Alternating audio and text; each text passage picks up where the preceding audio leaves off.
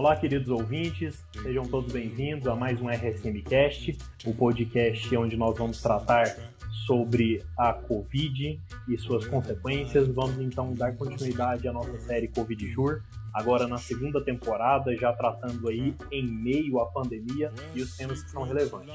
Hoje, 17 do 6, estamos eu, Eric Rocha, e Pedro Vilaverde, nosso especialista em direito do trabalho, para tratar do seguinte tema: a sua empresa está pronta para reabrir? Então, hoje a ideia é trazer para todos os nossos ouvintes informações essenciais sobre a reabertura. Nós estamos vendo aí uma reabertura gradual dos comércios, o retorno das atividades, além das essenciais, né, que se mantiveram desde o início da pandemia, só que há diversos, inúmeros, infinitos decretos, regramentos, normativas, e atos outros variados dos entes governamentais, tanto em esfera municipal, estadual e federal. Por isso é de suma importância as informações que nós vamos tentar aqui compilar e apontar para vocês empresários o quão é importante e é essencial que o retorno da atividade seja controlada e que se atente aos protocolos e aos critérios necessários, sob pena aí de enfrentarmos consequências gravíssimas e que podem, infelizmente, acabar impedindo a continuidade da atividade empresarial. Eu vou aqui então chamar o nosso colega Pedro novamente, né? Eu e ele fazendo aqui essa dobradinha de novo com vocês. Vou perguntar aqui para ele porque as empresas estão reabrindo e eu tenho certeza que uma área que preocupa muito é a área trabalhista, porque os funcionários tiveram seus contratos suspensos, tiveram férias, uma galera em home office e agora vai voltar. Só que essa volta ela não pode ser desorganizada, ela não pode ser desregrada. Não é isso mesmo, Pedro? Olá, ouvintes. Olá, Eric. Muito obrigado aqui pela oportunidade. Sejam todos bem-vindos. É bem isso mesmo, Eric. É, a gente vê que tem muito empresário voltando ativa, retornando sua atividade comercial, muito empresário doido para retornar. E é interessante a gente ver até uma tabelinha aí que viralizou, né? Parece que quando o risco do Covid ele era pequeno, o medo das pessoas era enorme, né? Agora que o risco do Covid está considerável, o medo foi embora. Então o medo está menor. Tá todo mundo parece que cansado de ficar em casa e também precisando ganhar dinheiro, precisando sobreviver, principalmente o empresário precisando retomar suas atividades. Mas para isso, Eric, é mais que importante, antes de tudo, saber se pode, saber se você tem a autorização para tanto, se o decreto estadual, municipal, abarca a sua atividade comercial e te permite realmente voltar ativa, abrir fisicamente a sua loja. Essa é a primeira coisa a se atentar. E também é, a gente precisa, quando a gente está tratando de produto, serviço, precisa observar o percentual que é admitido e aí entramos nas questões das regras, dos regulamentos que são próprias do decreto e até que você vai trabalhar mais para frente, né, vai, você vai especificar melhor que ordenamento que envolve questões federais, estaduais e municipais, todas elas precisam ser observadas e por isso é muito importante um acompanhamento de um especialista, uma assessoria jurídica que saiba o que está fazendo, que esteja por dentro. Não tem como exigir de um empresário, por exemplo, que ele saiba que hoje no Senado está sendo aprovada uma questão da prorrogação de uma medida que já tinha sido feita lá atrás. Então, essas questões, principalmente dos decretos, precisa se observar as medidas profiláticas, precisa ter um maior cuidado em todo esse momento de retomada das atividades, voltado aos seus empregados. Você tem que ter o olhar, assim como a gente já mencionou anteriormente, ter o olhar paterno mesmo quanto aos seus empregados. Eles estão sob a sua tutela e todos os empresários eles precisam respeitar aquelas medidas profiláticas de saúde do trabalho, de saúde de medicina do trabalho que estão ali para garantir um afastamento mínimo, garantir que o empregado tenha acesso a o que é agora considerado até EPI, o uso da máscara, um álcool em gel de 70% e caso o empresário pense, porque é muito fácil cair nessa armadilha, porque nas conversas do dia a dia é comum a gente chegar na conclusão: olha, não consigo rastrear de onde veio essa doença, de onde o meu empregado adquiriu. Por isso eu estou em paz. Se ele adquirir, não há possibilidade disso me atingir ou eu ser responsabilizado, tendo em vista que ele poderia pegar em casa, poderia pegar em outros eventos sociais e também no trabalho, então fiquem certo. Mas, como já mencionamos, a respeito de doença ocupacional, não é assim que funciona. Apesar do STF ter alterado a MP 927, conforme já comentamos em episódios anteriores, no sentido de que antes na MP constava que a doença, a Covid-19, ela não pode ser considerada doença ocupacional, doença do trabalho. O STF ele não quis dizer com alteração de que você adquirindo, você contraindo essa doença, é considerado doença de trabalho. Mas ele quis dizer que fica aberta a questão e ela deve ser analisada, como a gente esmiuçou ponto a ponto, eu até chamo ao ouvinte que não escutou ainda, o penúltimo episódio nosso da área trabalhista, deve ser analisada as provas, quando isso for suscitado na Justiça do Trabalho. Ou seja, se um trabalhador demonstra na Justiça do Trabalho que Ponto 1. Um, não era exigido dele o uso da máscara. Ponto 2. Outros empregados não tomavam essas medidas. Não existia uma fiscalização severa nesses pontos. O álcool em gel não era disponibilizado. Existia todo um ambiente ali propício à obtenção da doença. E será da empresa onde demonstrar com provas que as alegações do reclamante, do trabalhador, são falsas. E no caso de uma empresa desleixada, não vai conseguir fazer aí acreditamos que sim, a jurisprudência vai caminhar no sentido que essa doença pode ter, provavelmente ter sido contraída no trabalho e, por isso, considerar-se-á doença do trabalho e todas as consequências inerentes a essa condenação. Então, Eric, de forma geral, são essas preocupações iniciais e mais importantes que a gente consegue visualizar sobre as autorizações, o percentual, as medidas profiláticas que devem ser observadas, tomar toda a cautela, todo o cuidado com o empregado nesse momento, não só visando evitar uma demanda, mas também uma questão humanitária para evitar realmente o aumento dessa pandemia. E vemos também que muita coisa mudou em relação ao direito do consumidor, a relação dos consumidores nesse período da pandemia, porque até a própria forma de comprar e vender tem mudado. O que você tem para passar para a gente a respeito disso? Pois é, Pedro. Aqui, na verdade, nós estamos lidando né, com a empresa como um todo, com o negócio como um todo. E aí, não somente a área trabalhista ela vai ser afetada, mas o empresário tem que pensar na forma em que ele vai ofertar os seus serviços, os seus produtos para o consumidor.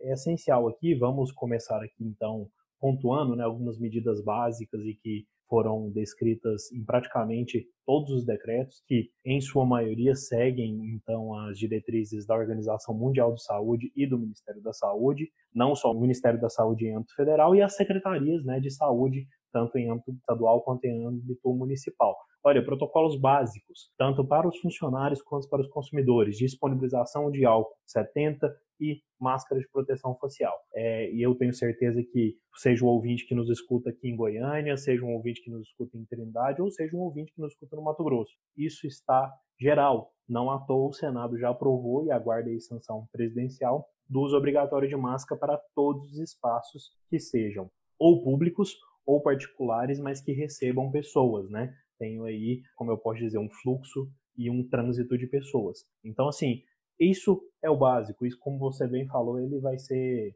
considerado um EPI e eu digo que não é nem um EPI, ele vai ser um EPI, mas também vai ser um item básico para o consumidor utilizar e poder acessar a loja, poder acessar a empresa. Isso é basicamente o mínimo, né, Eric? Exatamente. É, além desse mínimo, o que eu indico, e aí é bem o que você falou, é essencial que o empresário que vá reabrir, ele o faça com responsabilidade e ele perceba que nós estamos num mar, né? a gente até vou aqui rememorar nosso primeiro episódio, numa pandemia de atos para combater a pandemia, nós estamos num mar de decretos, num mar de protocolos. Então, assim, eu posso pensar aqui, vamos pensar aqui no estado de Goiás, o decreto, o 9653, que lá em abril trouxe o início da flexibilização, das diretrizes basilares, ele trouxe mais de 15 protocolos de segurança, sendo que cada protocolo se adequa a um determinado tipo de negócio. Depois disso, as prefeituras, né, e aí a gente tem que lembrar que o STF delimitou e decretou, autorizou que cada localidade, ou seja, o ente mais local, o ente mais próximo ali da comunidade tem competência, inclusive que vai prevalecer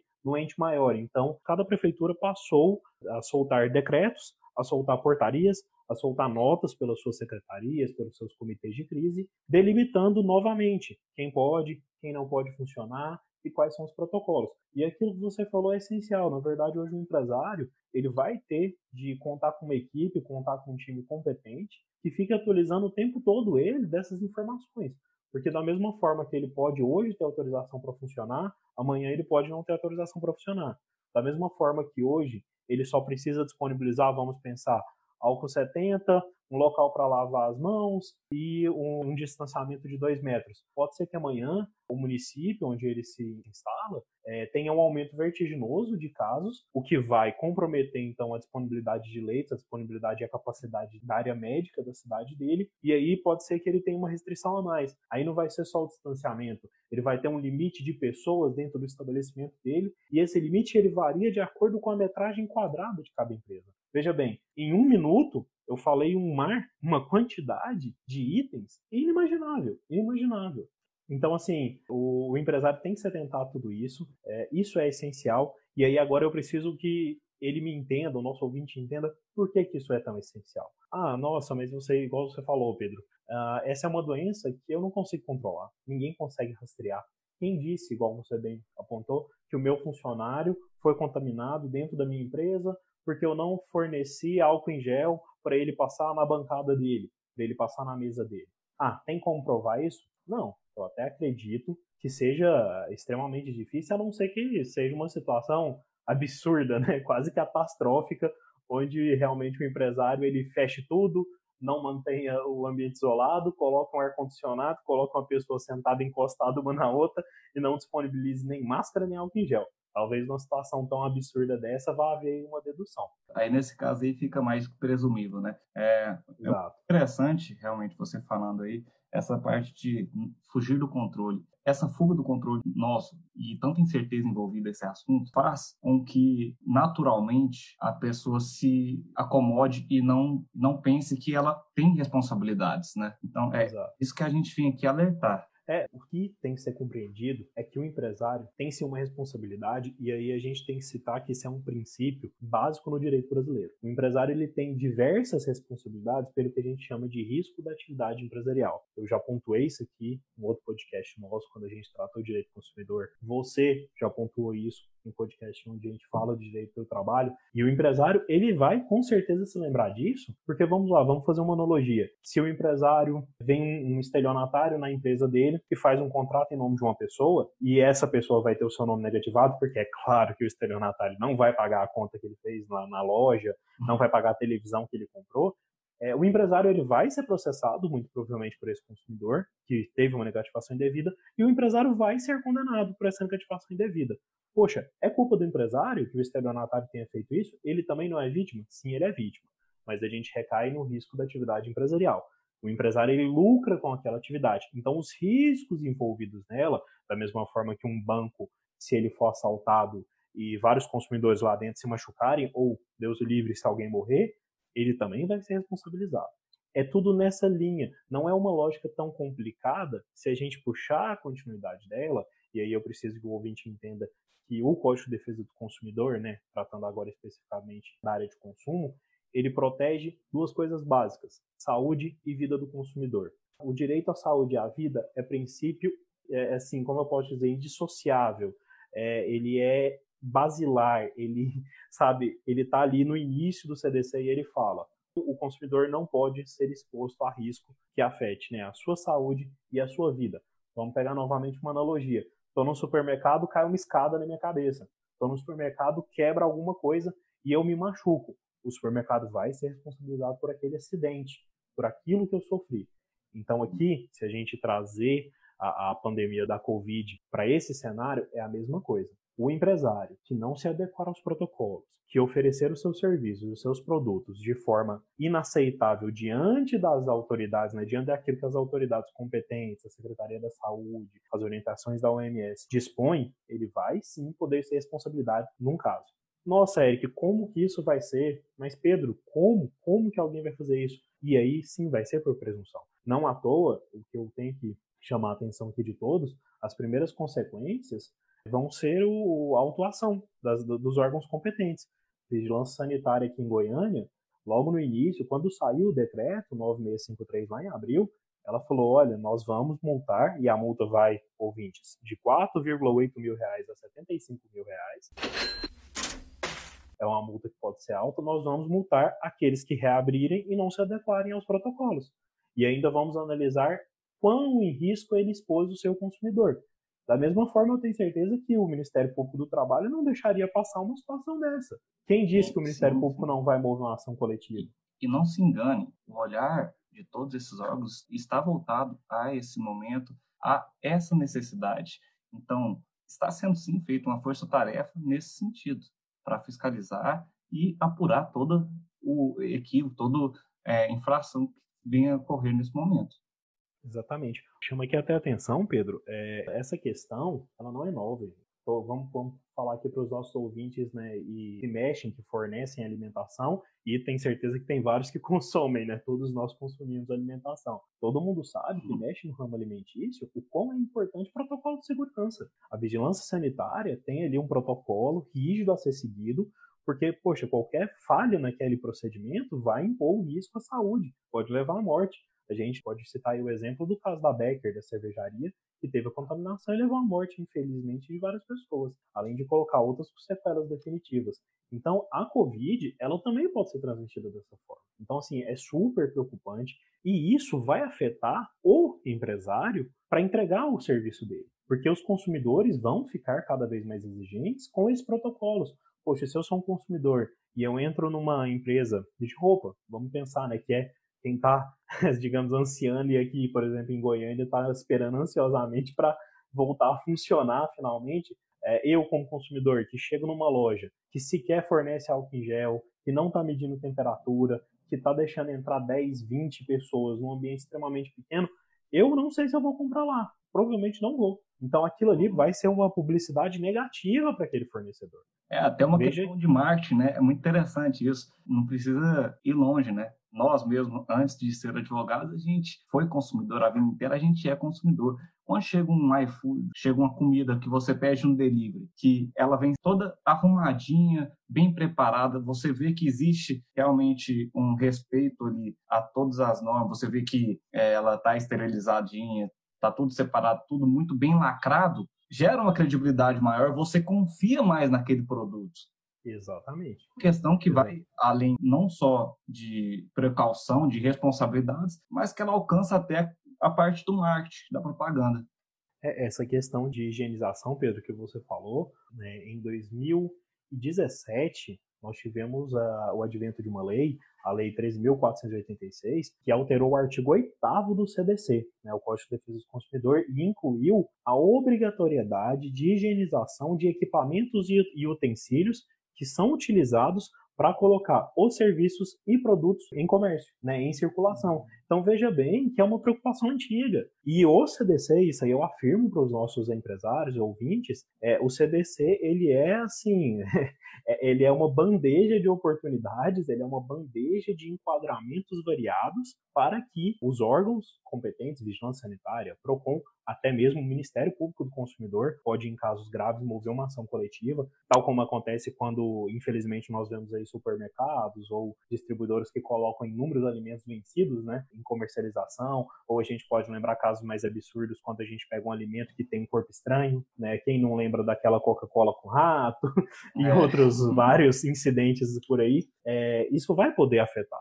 Então, se o empresário tem que ver que a Covid ela pode sim afetar ele a longo prazo. Então, as medidas que ele tem de tomar agora vão ser essenciais para a permanência, para o sucesso de uma atividade que já foi tão afetada. Então, assim, aqui a nossa mensagem essencial é atente-se a tudo que tem que ser feito. E aí, olha, limitação de cliente, gente, é essencial. Não importa aqui é, é, em Aparecida, o comércio, em Aparecida de Goiânia, o comércio já retornou, muito mais gradualmente. Lembrando que Aparecida e Goiânia é praticamente a mesma coisa e Goiânia não voltou. Então, sim, é tão confuso. Poxa, o cara que está ali na Rio Verde, que é a nossa avenida aqui que divide Aparecida com Goiânia, se ele tiver de um lado da Rio Verde, ele pode funcionar. Se ele tiver do outro, ele não pode. É uma situação complicada. Ele precisa de alguém para auxiliar ele, porque aqui eu quero antes de chamar você, Pedro, e passar a bola para você, porque eu comecei a disparar aqui na fala, eu quero inclusive pontuar aqui para o ouvinte que as infrações que acarretem risco à saúde e à vida do consumidor, elas podem se constituir como crime. Ah, nossa, mas você está falando de um caso mais grave? Sim, eu tô, mas nós estamos vivendo uma situação atípica, uma situação que é nova, ninguém tem como saber o que, que vai acontecer. Então, a regra é prevenir, porque senão você vai ser enquadrado num crime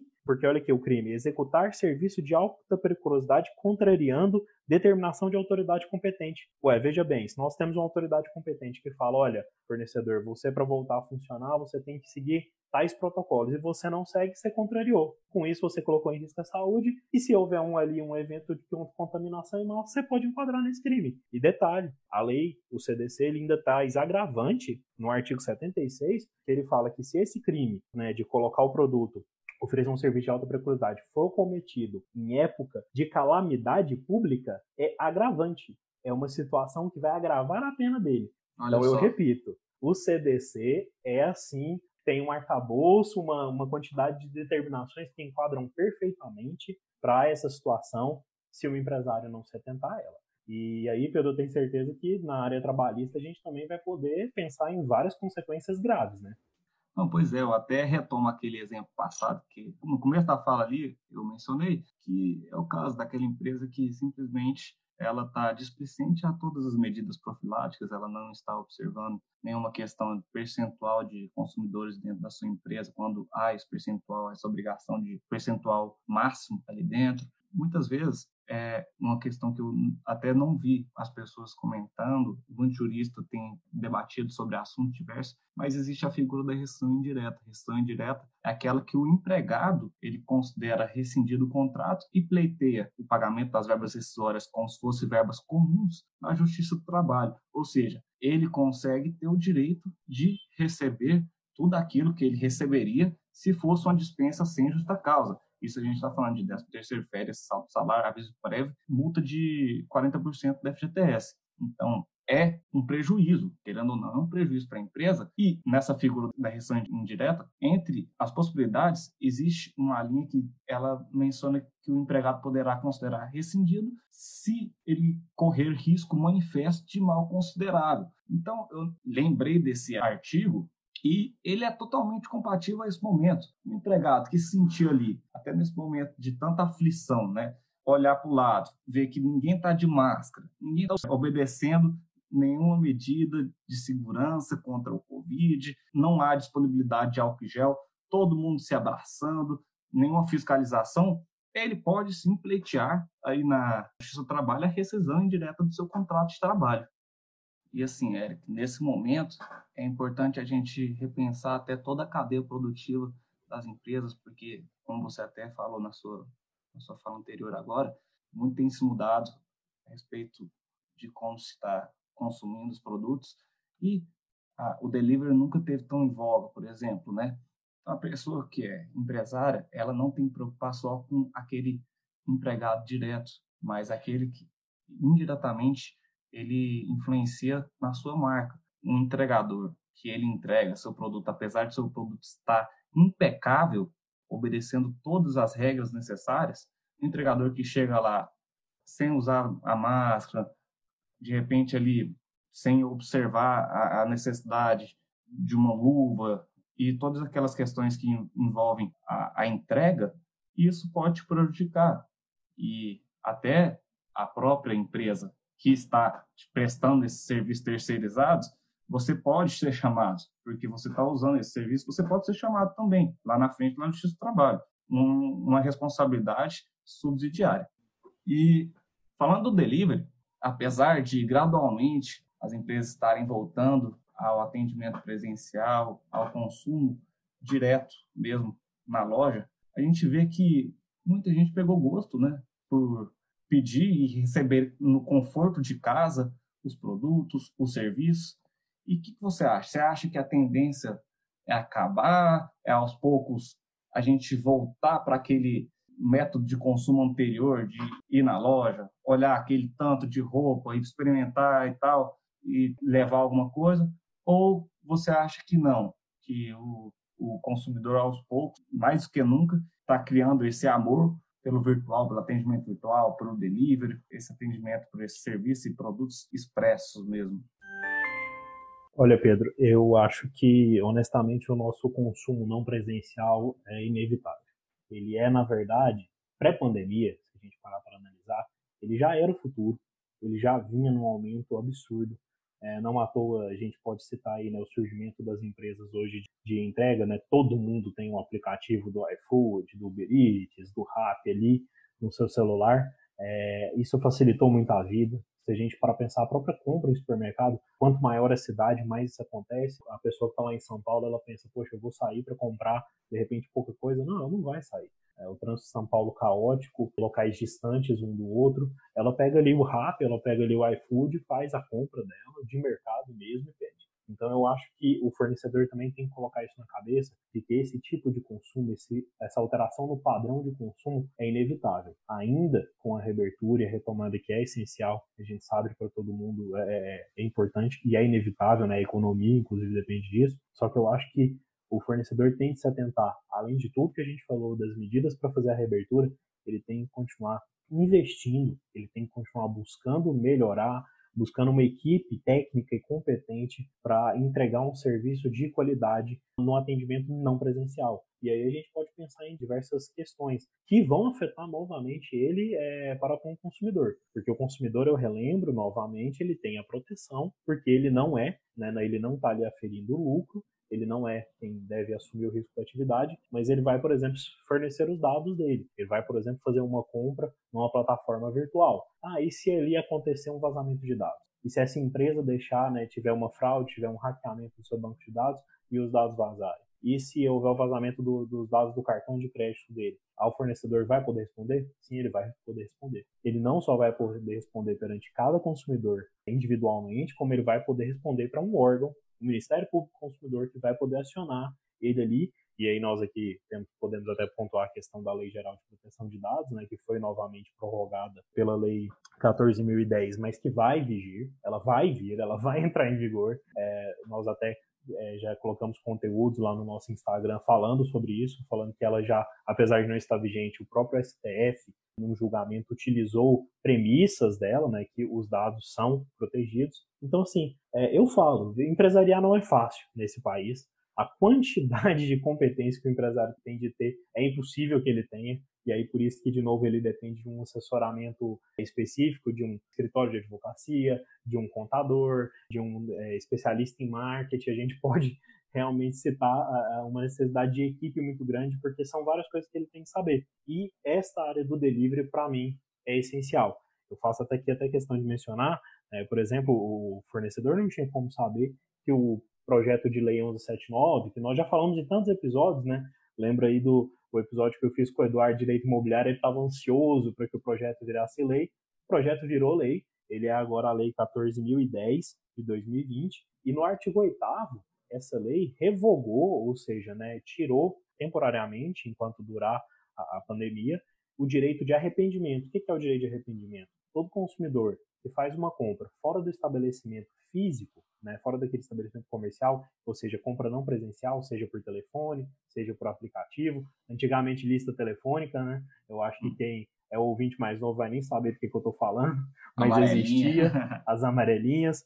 É, esse consumidor que faz essa compra não presencial, ele tem sete dias para arrepender da compra. Sete dias de quando? Sete dias depois que o produto chega. Então eu fiz ali um pedido de um ventilador, o ventilador chegou, eu olhei para ele e falei, não, nada a ver com o que eu quero. Vão mandar devolver. Eu tenho esse direito, tenho sete dias para exercer. Esse direito, ele também abrangia o delivery comum, delivery de alimento perecível, que são consumidos de imediato. Durante a pandemia, esse direito não está valendo mais. O consumidor, durante esse período, que é atípico, né? Nós repetimos e que aí nós temos um aumento absurdo do consumo, principalmente de alimentos é, em casa, por delivery, o consumidor não vai poder se arrepender. Por quê? Seria impor ao fornecedor mais um risco que nesse momento seria, assim, absurdamente prejudicial. Mas veja que são N informações, N situações que podem acontecer que realmente foi complicado de exigir para o empresário. Então, assim, a gente reitera aí a importância, a essencialidade de buscar informação, buscar informação de uma equipe realmente competente que possa entregar a melhor saída, as melhores orientações para o empresário que já está numa situação tão complicada. E aí, Pedro, eu quero aqui já, né, puxando para o final, que a gente começa a conversar aqui, é tanta coisa para trazer.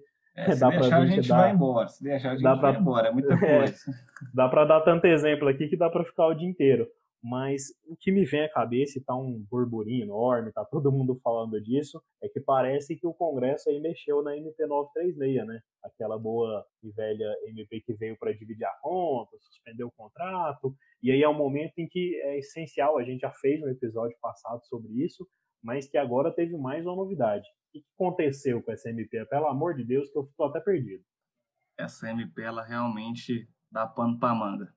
É, mais que nunca agora a gente estava com expectativa, porque a MP ela permitiu redução de jornada e suspensão do contrato ali no início de abril, né? Então, muita gente tinha suspendido contratos de empregados e essa suspensão estava, estava se encerrando e a pessoa também não tinha perspectiva de volta da atividade. O empresário não tinha a ideia de que realmente iria retomar. Tem, apesar do, do gradual retorno, tem muita empresa, muita atividade econômica que não está voltando. Então, com olhar nessa necessidade, o Senado aprovou a alteração na MP 936, que aguarda sanção do presidente.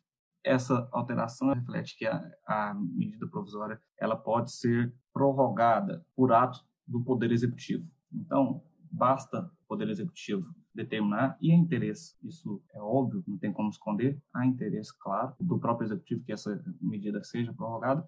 Então, aqueles contratos que estão suspensos e terminaram prazo, eles poderão prorrogar e suspender novamente por mais 60 dias. É, essa apenas uma pincelada, uma vez que a gente tem um texto ali que está sendo aprovado ainda, não temos nada muito concreto, mas é uma quentinha, né, que veio do, do Congresso aí, a gente faz questão aqui no dia 17 de junho, foi ontem a aprovação no Senado, e ainda essa semana, com certeza, teremos algumas novidades, mas já passamos para o nosso ouvinte aí o que virá, o que virá com certeza as cenas dos próximos capítulos, como se fosse um spoiler para vocês. Não é isso mesmo, Pedro. Bom, eu quero aqui então, para finalizar, é, eu quero deixar também mais o spoiler, também aqui uma pílula de curiosidade, porque é, eu sei que infelizmente é uma situação complicada, é, é uma situação que ela não é fácil e, e às vezes fica até um pouco difícil e chato ficar com aquela história de ah, tem que se reinventar, tem que melhorar, tem que aproveitar o tempo para isso, para aquilo. Não, nós estamos vendo um período de pandemia e a situação é complicada. É, é. O, o papo não pode ficar no campo da demagogia, né? Do discurso. É, né? é sempre tudo muito ideal, você pode aproveitar, você pode aquilo. Agora, o empresário já está acostumado a desafios, sejamos honestos. Ainda mais o empresário no Brasil. É desafio todo dia, é acorda sendo desafiado e dorme sendo desafiado. E, de fato, aqui nós temos uma mudança no padrão de consumo. E o empresário vai ter que se reinventar em muitos modelos de negócio, em muitas formas de oferecer produto e serviço. Por isso que nós aqui né, da RSM estamos preparando aí um conteúdo novo para trazer, nós vamos chamar empresários que se reinventaram, empresários que conseguiram driblar melhor a crise, né, ou digamos amenizar os efeitos, de repente inovando nos seus produtos ou na forma de entregar, para trazer para todos os nossos ouvintes aí como isso foi, trazer essas experiências, fazer esse compartilhamento. Eu acho que nesse momento, igual a gente já falou muitas vezes, a informação é o essencial e essa troca de experiência é, é vital. Seria escapar, sair um pouco do, do mundo jurídico, que a gente sempre vem apresentando para os nossos ouvintes, e mergulhar realmente na parte do empreendedorismo e da atividade que esses empreendedores conseguiram ter nesse momento, nesse período. Exatamente. Então, Pedro, eu já quero aqui agradecer, agradecer a paciência dos nossos ouvintes, o interesse de nos escutar até aqui. Eu espero que nós tenhamos conseguido apresentar pelo menos um pouco né, da enormidade, da infinidade de coisa que o empresário tem que saber. Mas eu é. reitero, é, é muito importante buscar essas informações.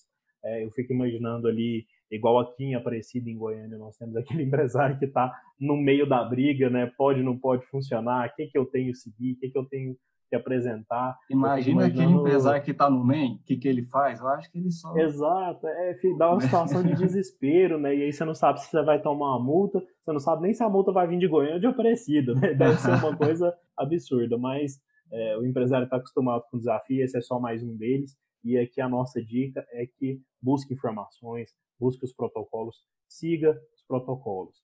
Não ache que ah, não vai ter como rastrear essa doença, aquilo, tudo que nós falamos aqui. Não caia nessa. Retorno vai ter que ser com uma responsabilidade conjunta, por assim dizer. Nós já falamos isso em outros episódios e vamos repetir. E para que você, empresário que já sofreu tanto, não sofra novas sanções, não sofra processos futuros é, e aí não tenha sua atividade mais prejudicada, é essencial essa atenção. É um período muito atípico mesmo. A gente reforça aqui que a importância é evitar riscos, reduzir ao máximo os riscos envolvidos na sua atividade econômica, no seu negócio. Então, o que, que é o maior alerta que a gente traz? Essa necessidade de tomar cuidado e realmente se precaver e se cercar de pessoas que possam te auxiliar, te, possam te assessorar corretamente em todas as perspectivas. Agradeço então, Pedro, sua participação, tudo que você trouxe aí de novo para nós. Vamos já correr atrás de preparar mais episódios aí, né, sobre a MP936 e as alterações que, que vão vir. E eu agradeço aí a todos os ouvintes que escutaram até aqui. Espero contar com vocês nos próximos episódios. E não se esqueçam, se vocês ainda não nos seguem nas redes sociais, sigam nosso Instagram, é o arroba rsm.advocacia. Lá você vai ver na nossa bio, você consegue acessar o nosso site, o nosso LinkedIn, o nosso Facebook e também tem para cá, né, para você escutar nosso podcast no Spotify, tem lá um link, tá certo? É eu agradeço a todos. Pedro? É isso aí, ouvintes. Agradecemos. Nosso fraterno abraço a todos. E deixamos claro aqui também que essas mídias que o Dr. Eric citou, elas servem não só para você tirar dúvidas, mas também para passar um feedback para a gente, até a respeito do próprio podcast. Se vocês tiverem alguma sugestão para nos dar de tema, alguma questão, alguma crítica a fazer, estamos abertos a tudo. Queremos ser realmente seus parceiros nesse momento e conte conosco. Um abraço a todos. Um abraço a todos, até mais.